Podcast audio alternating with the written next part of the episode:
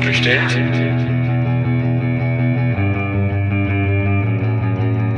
Ist so bestellt?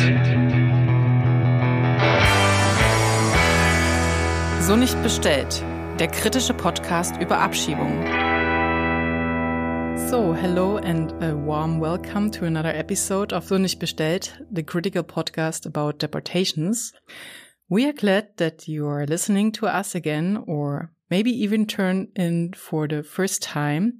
For all those uh, who don't know us yet, we are Mark and Sandra, and we are regularly publish on this feed conversations that we have had with people who, on the one hand, are themselves treated with deportation or had to make experience with deportations. And on the other hand, conversations with people with whom we always discuss one aspect of deportations in more detail. In this episode, Hassan is our guest. Um, Hassan fled Syria with his family when, yeah, when he was still very young, and then fought his way alone through various countries to Europe. In the process, he had to experience pushbacks several times. He now lives in Germany, but uh, in the conversation, it quickly comes clear that this experience on his way to Europe have left deep traces in him. So this is why the trigger warning is especially important for us this time. Because when we talk about pushbacks, we can't avoid talking about various forms of violence and their consequences. So in this conversation, we talk about physical and psychological violence, but also sexualized violence and violence against children and young people. So we only advise you to continue listening to this episode if you feel good right now and can hold it. We already recorded the conversation with Hassan at the beginning of June. The conversation itself was in English, but to give more people the opportunity to listen to it, you can also find a translated version in our feed. So, and that should be it for right now. We wish you a lot of new and interesting insights. And yeah, we will start with the conversation.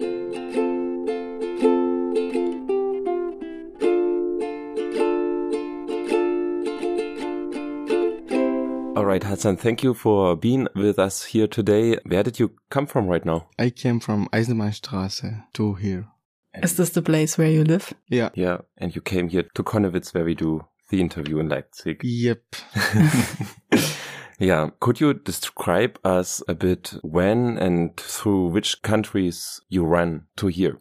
Uh, like I started my asylum thing since 2016 when I was like with my family. I went to Iraq. I left Syria to Iraq. And there was a pushback while I was with my family, me and my brother, my sister, and my mother and there was pushback from the Iraqi or Kurdish army guard, from the Iraqi guard, and then we had back to Syria. But then we tried again and we made it to Iraq.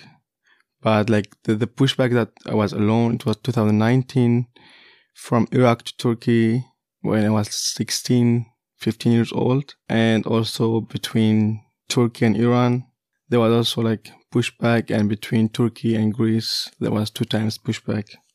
They like punched us, take our clothes, our phones, money, and papers, and left us in the field for days and in the winter.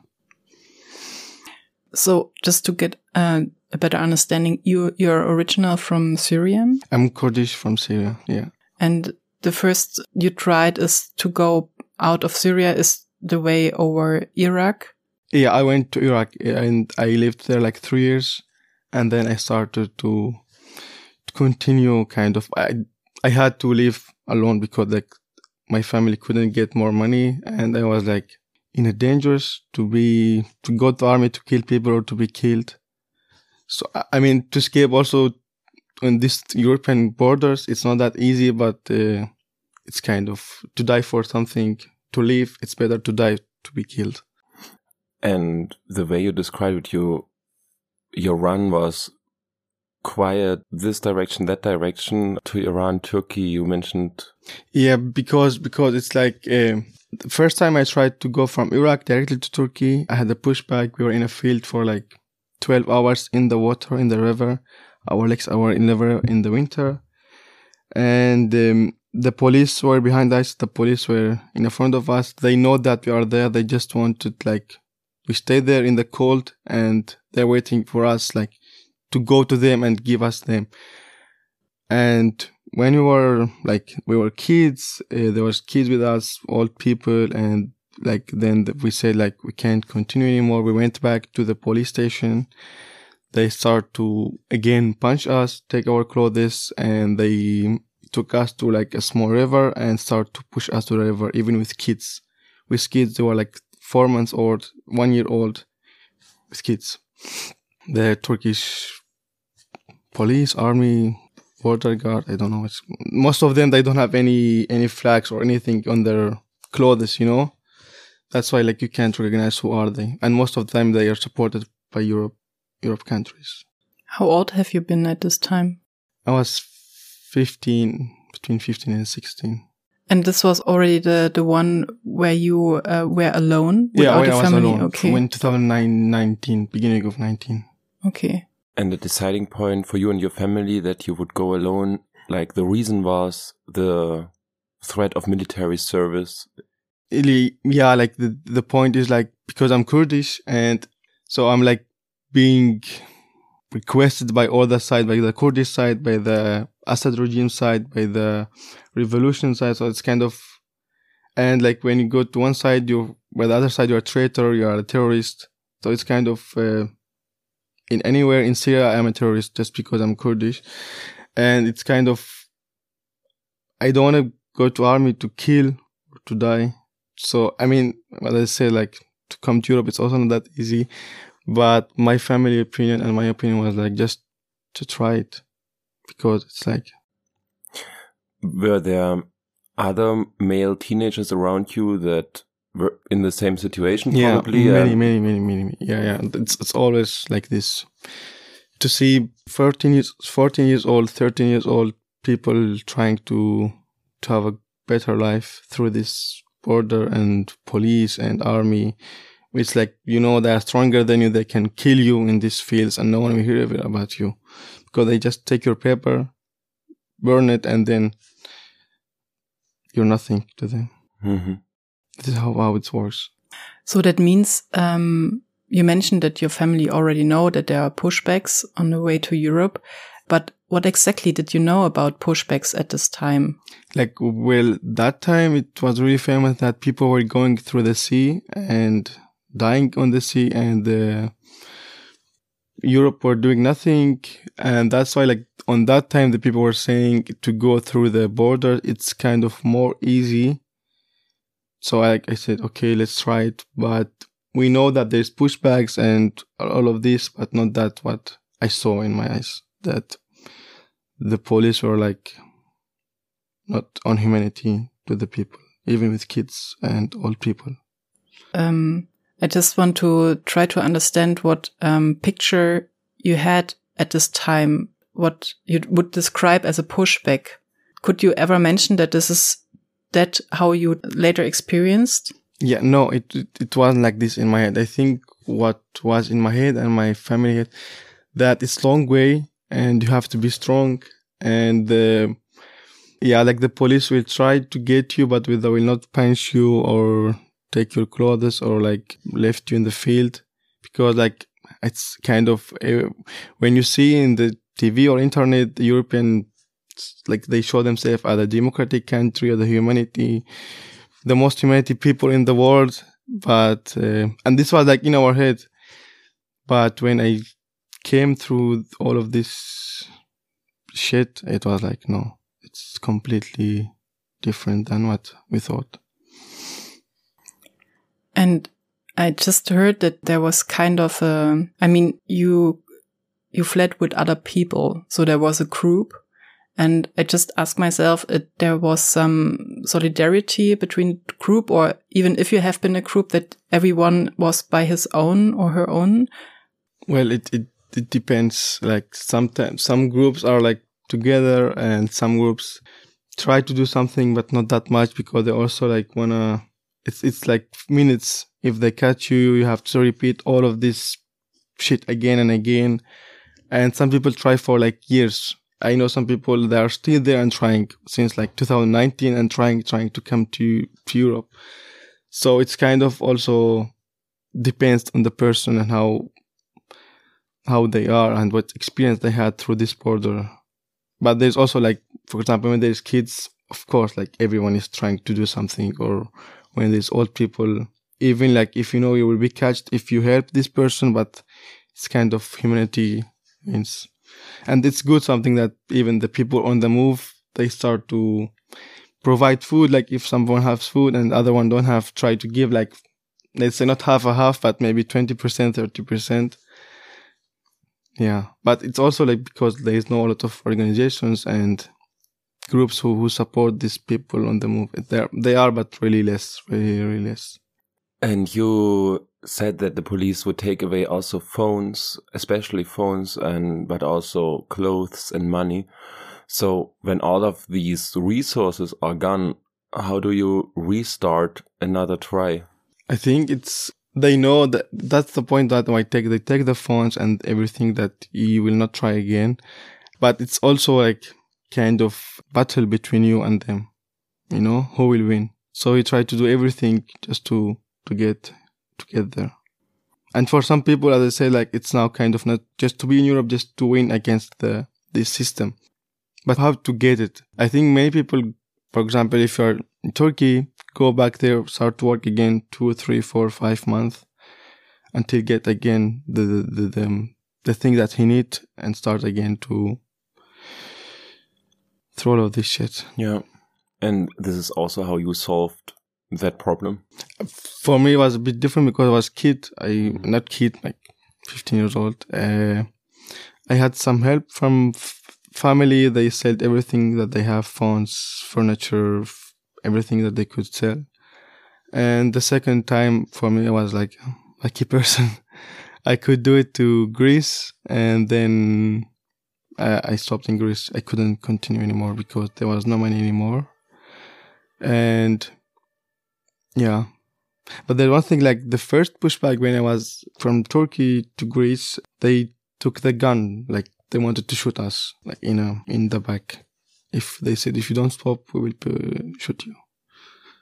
I have a similar question, but this is not about the material they take. Um, it's about the energy they take. I mean, every pushback, I just can imagine, but for me, every pushback seems like something which takes a lot of energy from yourself. So where did you get power to, to try it again and again and again? Yeah. The, the thing is like, you know, if you go back, you'll be killed mm-hmm. to your country. So you have no other option. Like, and sometimes you go and you know that you will not do it, but you just have to do it. You know, it's kind of, you have no other, it's not like to be a white people to travel to Spain and then didn't work and then you change next year. It's kind of, if you want to leave, you have to do it on this way. You will be punched, you will be maybe be killed, but there's no other option to do it. So it's kind of okay. Yeah. Have you ever count how often you were pushed back? Like all of them, like five, maybe. I was also catched uh, between Iraq and Iran, but the police again took our everything, but they they told us you can continue because like uh, the, the smuggler who was with us, they gave them money. I don't know how they dealt with them, but they again like took everything from us, punched us, and then go continue.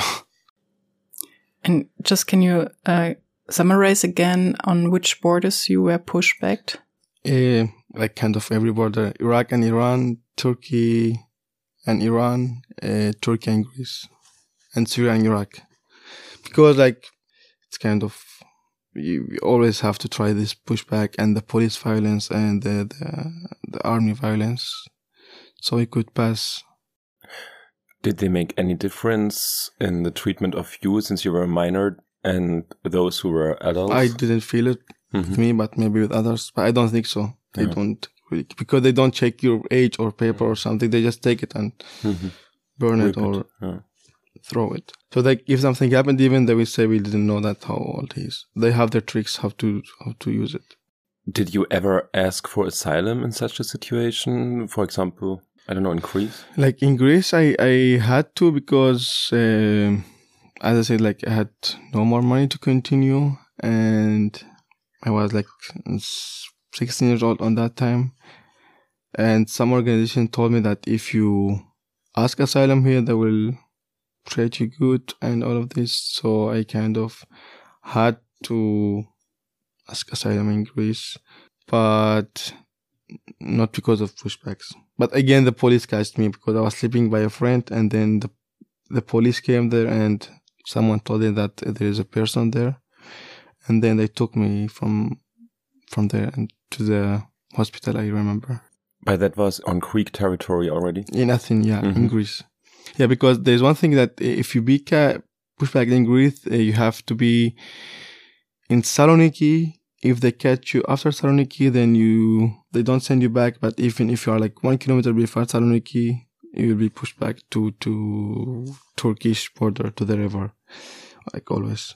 And then they leave you there, just in the border, and with no phone, with no clothes, with nothing. And then you have to walk four, five, six, seven days alone in the forest until you get to a village or someone that could help you. You said before, like, especially the European Union um, portrays itself as the god of human rights and everything, and as an example how Yeah. peaceful and everything. and Um, then like the thing is, uh, like when when I had the pushback in Greece to Turkey, there was like the army, and I'm not sure, but they were like most of them had no flags, anything here, and no one of them speaks the Greek language. God, I could hear because I speak English. I I could hear they were speaking together English, all of them. So they were like from whole Europe. As I heard from some people who are like have a lot of experience through this border, that some of them are like just mafia, being paid by the European country unions, and they do this job, especially in Bulgaria border because I have some friends who like they wanted to go to Bulgaria, and these people who are like protecting the border, they were like behind the border having their dogs and like telling them come and having their knives and their dogs in hand, kind of like terroristing them. And how big is that, especially that pushback from Greece to Turkey? How much does that play a role in your, in your way to how you see Germany and European Union and everything? Like, It's all fake. Like, like your political, Yeah, in your whole political thinking. Hmm. It's just fake, fake image that they show to the others. Like always, since years, like they always say we're putting an image in the, the outside world, and when you come inside, you see something different. So racist, terrorism, fear inside you. Even like we have, you have other war inside yourself in Europe, especially being refugee, because you always feel, and they make you to feel that you're less, even if you are here after years. Even if you're born here, you're like always less. You have a German passport, you're like, how do I say, it? second German passport, second the, the, the step two of to be German.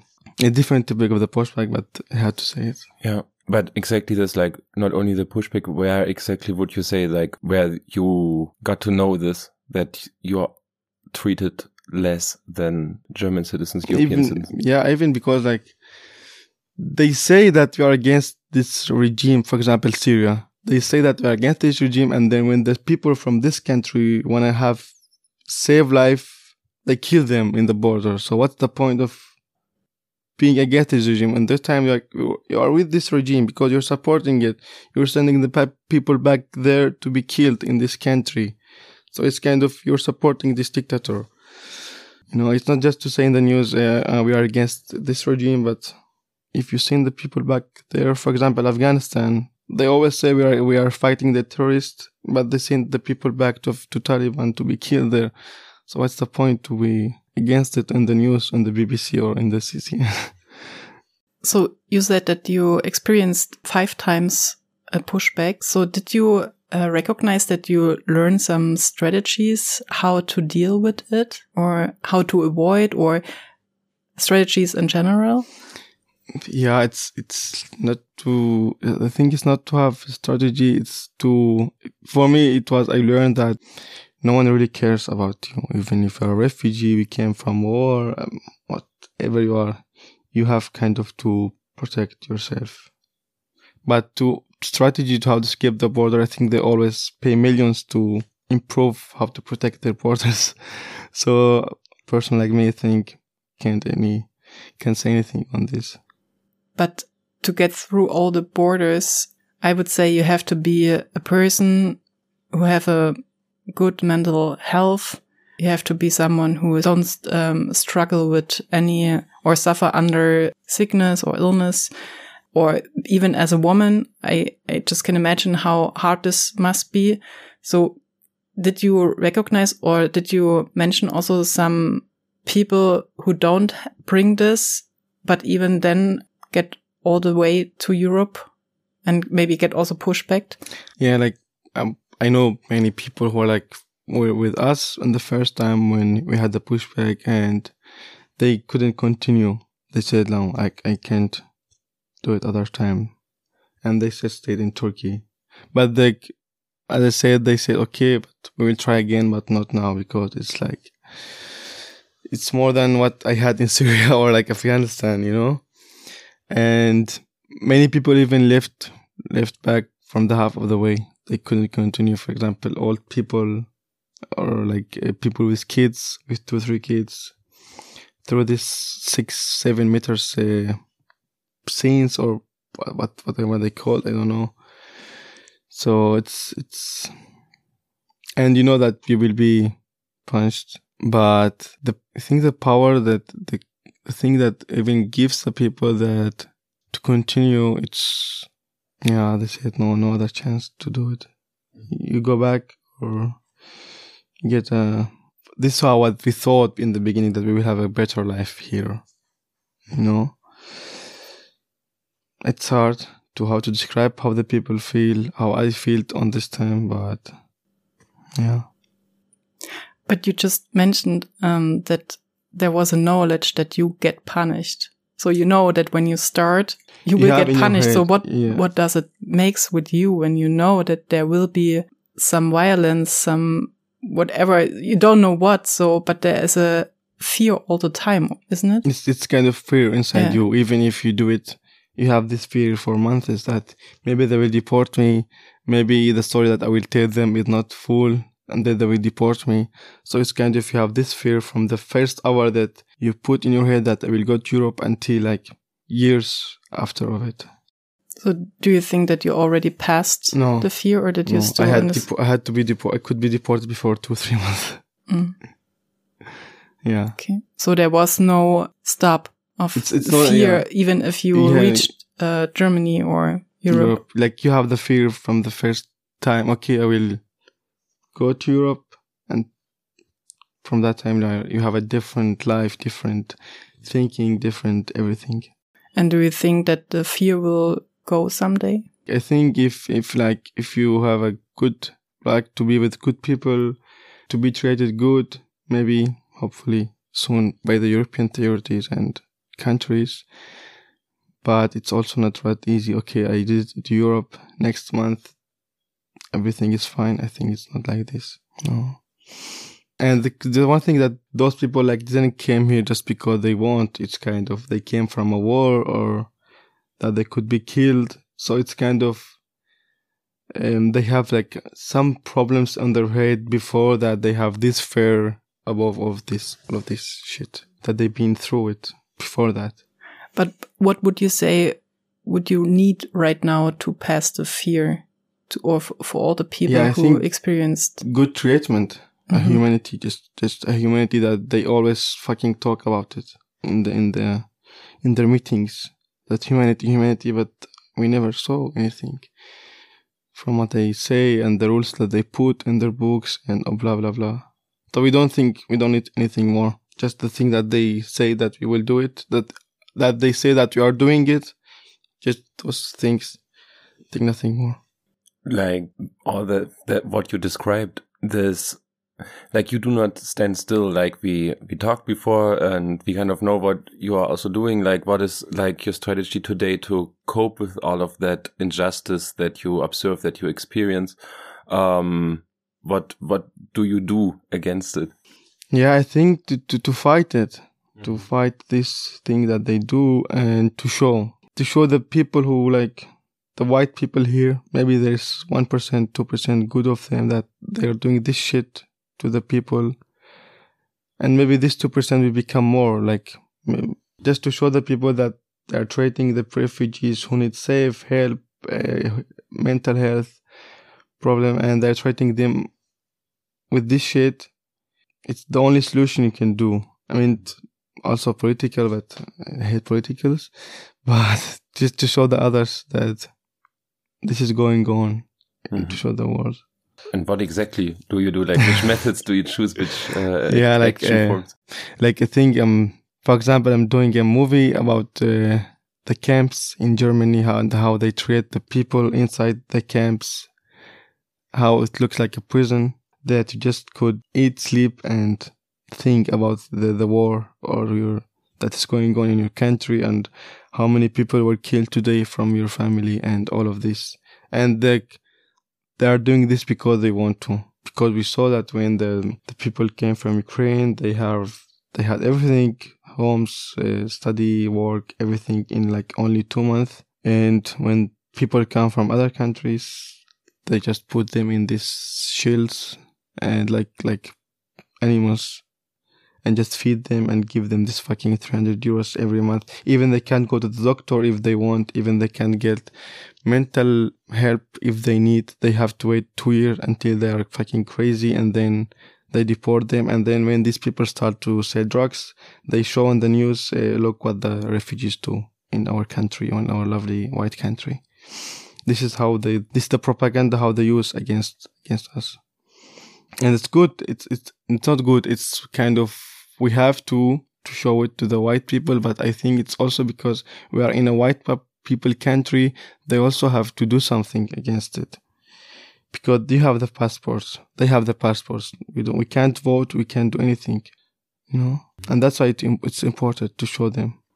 I think one problem is that uh, even pushbacks are not well known here. So i would say maybe just 10 20% knows what is a pushback and could describe it. Or what do you think? And I mean, everybody's kind of aware what's going on at the borders. Maybe they do not know the pushbacks, like what what exactly it means, but they I think they know that. Do you think so? But I think it's just like, for example, the right wing they give money to these people who do the pushback. So the people who wanna the who want people to be pushed back, they know, but the people who like, as you said, in aware of what's going on there, they don't know. So there's many know, but all, all the people that they know that is going on, they are like happy with what's going on there. I mean, deals like European Union with Turkey or with the Libyan Coast Guard or stuff like that. I think you cannot really say I have never heard about it. And Turkey says that if you don't give me every year millions of money, I will just open the border. In the news, Erdogan said like directly like this. I mean, of course, maybe um, many people heard about the uh, Turkey EU deal, but what exactly it means and what it makes to the people, mm -hmm. um, I don't think so that a lot of people know about it. Mm -hmm. Yeah, the, the, treatment that's going on inside yeah. the port, inside the, this field, yeah, it's kind of not that much uh, shown. And I think especially Greek has another developed another strategy. Um, when they bring traffickers, I make some questions mark here, uh, to the court. So people who were on the boat who are also refugees and then they, they file a lawsuit and bring these people maybe 10, 15, 20 years in prison. Even they were refugees. So yeah. did you heard about it or did you heard about it before you came to Europe? Actually, we had this in, in our group that we were from Turkey to Greece because uh, the the the smugglers like they the traffickers they like uh, took us from the point to other point and told us like there is a car. You are six people drive it to Thessaloniki and that's it and give us our money. So like one of us had to to drive the car just to do it to there. And then when we started to drive it 10 minutes the police catched us and they wanted to take the our friend like I don't know him, we were just in the group. They wanted to take him to the prison ten years. But then like kind of he was lucky we start to explain that we showed them the messages before they took our phone that it's with us like he's not as with these traffickers or something so i kind of saw it in my eyes that they always take the people who drive or who are like uh, kind of have some knowledge on the way and how to to go and how to walk and even the people who are trying to help the others the refugees who are like who did it to Greece. And I know, like, for example, Sara Mardini, who she tried to, she was a swimmer and she tried, like, after she did it to Germany, she went back to Greece and she started to help the people who are coming. And then afterward, they catch her and they said that uh, you will go to prison for like 25 years by the, because you're a trafficker. And just, she just wanted to help the, the others. And they, they're cutting all the way people could come here. Um, can you just give us a short idea about how is your situation today? Where do you live and uh, what's your status? Are you uh, safe? Like the status I have, it's subsidiary protection that which says that I, because I can't go back to my country, uh, so Germany will protect me until everything is safe there. And like I have a like just a normal life, working and studying the German language. Doing films. Doing films. uh, showing the white people uh, what your country is doing. Mm-hmm. we need it. yeah. yeah, and I think not much, nothing more. And maybe it's okay to say that you are still uh, uh, of a younger age, um, so you still have a whole uh, future to go. Yeah. Um, but what yeah. you like to do? Um, uh, like the plan is to to study journalism in Germany, in our lovely country, and then show more what's going on here. Yeah.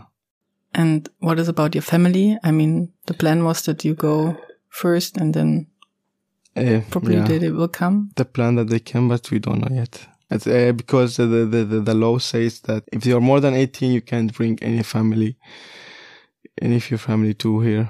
So now I'm 20 years old. So I, I didn't see my family since uh, four years, more than four years. Yeah, but I'm planning to go back and to see them hopefully in summer. And are they summer. in Iraq right now? Uh, yeah. yeah. Okay. For a really comprehensive general change of the whole asylum policy of European Union, but also of the maybe more global policies towards refugees, towards people escaping. Um, what would be in your opinion, the first and most important step in order to achieve that? I don't want to be a bad person, but I think like if the, the Europeans just go back 40 years and see what was going on, how, how hard is it to be in a war? And then see now what's going on in other countries and then they will find a, a way how to, how that everyone could live together in this big world with no any problem. So just just see and read, and then you like you will find out that everything is just easy to to live together. Just take off the borders. I think there's no need to use them like anymore. We are not in a kingdoms like 2000, 3000 years before that every family have to protect the names and all of this shit and the blood. I think now everyone is like kind of have to live together around seven, eight billions. And if everyone say that we are the best, and soon we will be killed, all of us, and that's it. Yeah. And um, one of our questions is um, what the um, politic needs to change. And uh, you mentioned that you want to become a journalist. So if you write an article about pushbacks and um, the situation in Europe, so what would be your um, your demands to the politics, to the responsibilities? Yeah, I think the the politics have to be with the people, not just to hear from the news and what's going on, and then go to the parliament. I mean, there is some people I know them who are like are with the people and talking with them and saying uh, what you need, and then, but most of them, eighty percent of them, they just prepare as something to say in the parliament and then that's it nothing changed. So the point is like they have to be with the people and go there and say what do you need? What's your demands, what the problem that you have, and then ask with a lot of power, not just to say and then and then say thank you and then go back to sit in the church in the parliament. So just what I understand is they need to listen. They listen and be with the people, like mm-hmm. just to go talk with them, not just from the behind of the screen, you know, and behind of the paper and the pen. Because eye contact, I think, is really important. Even if they don't talk anything, you can just feel and see everything in the eyes. Okay. Thank you, Hassan. Thank you. Thank you very much. Yes. Yeah. and yeah, wish you all the best for the future. Thank and you. for your family too. Thank you for inviting me.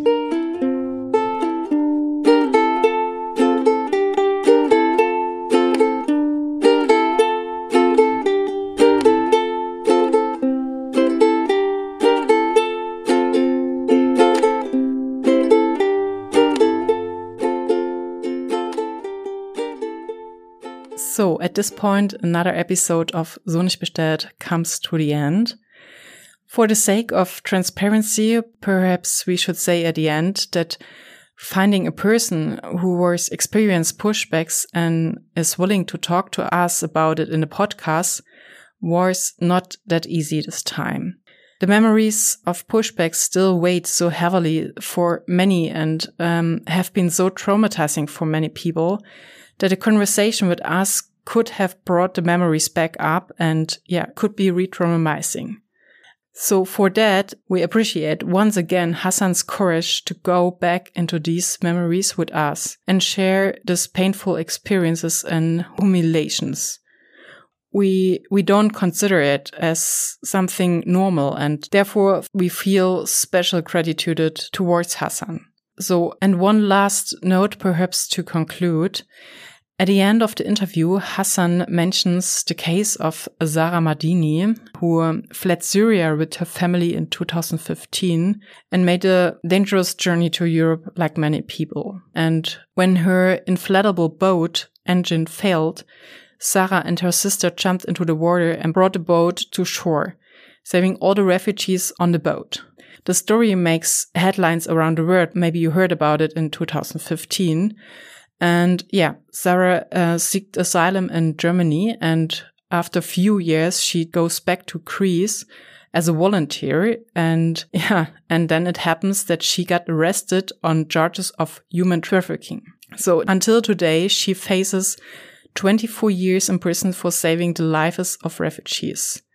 She now lives again in Germany, but even after more than five years, the court case is still ongoing.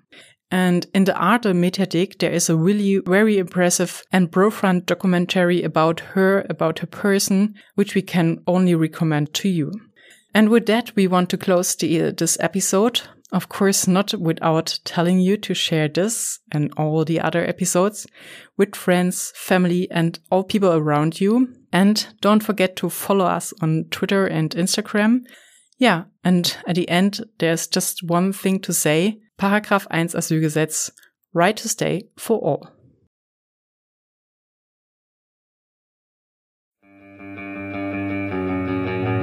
Nicht so bestellt.